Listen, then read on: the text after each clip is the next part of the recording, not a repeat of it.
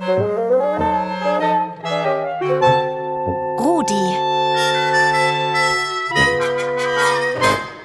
Der rasende Radiohund.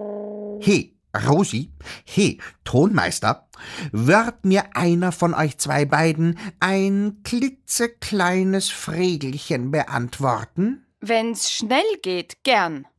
Bitte, was ist denn eine Nachprüfung? Der Renate, ihr Sohn, hat nämlich eine. Äh, wenn ein Schüler das Schuljahr über faul gewesen ist und im Jahreszeugnis. Ey, ey, ey, Tonmeister. Es könnte auch sein, dass ein Lehrer ungerecht gewesen ist und der Schüler gar nicht faul. Und im Jahreszeugnis ein nicht genügend abkriegt, dann hat er noch die Chance, die Ferien über ordentlich zu büffeln und sich im September nochmal prüfen zu lassen. Damit er nicht die Klasse wiederholen muss. Und wenn er die Prüfung im Herbst dann wieder nicht schafft? Ja, dann muss der Dolm die Klasse halt wiederholen. Also, Tonmeister, du bist wirklich das Letzte vom Allerletzten. Nur weil ein armes Kind eine Prüfung nicht schafft, ist es noch lange kein Dolm. Sowas kann dem klügsten und fleißigsten Kind passieren. Aber äh, wenn ein Kind doch nur, sagen wir mal, in Mathe einen Fünfer hat und sonst lauter gute Noten, dann muss es ja, wenn es die Klasse wiederholt, alles andere auch nochmal lernen. Das ist doch irgendwie langweilig. Und wozu braucht's denn überhaupt Noten? Ich hab nie Noten bekommen und bin auch groß und gescheit geworden. Ganz meine Meinung, Rudi. Sehr klug gesagt. Die Schüler wollen Noten bekommen. Das haben Umfragen ergeben. Aber doch nur die, die gute Noten kriegen. Kann mir nicht vorstellen, dass ein Kind Fünfer kriegen will. Nicht mal Vierer. Aber jedenfalls würden die Kinder weniger lernen, wenn es keine Noten gäbe. Das behauptest du, Tonmeister. Ich behaupte das Gegenteil. Bekämen die Kinder keine Noten, müssten sie auch keine Angst vor schlechten Noten haben.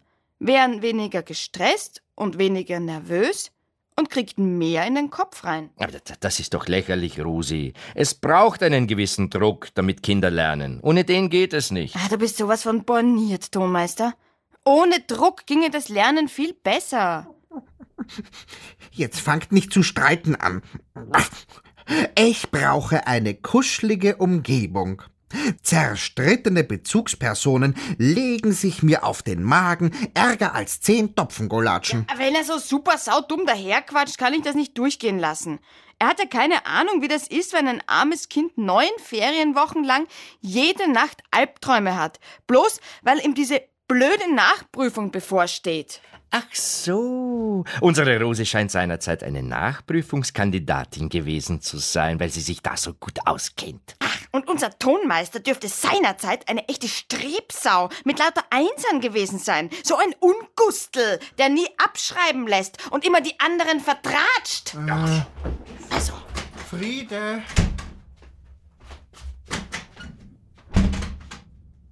Äh, Jetzt ist einer nach dem anderen abgedampft.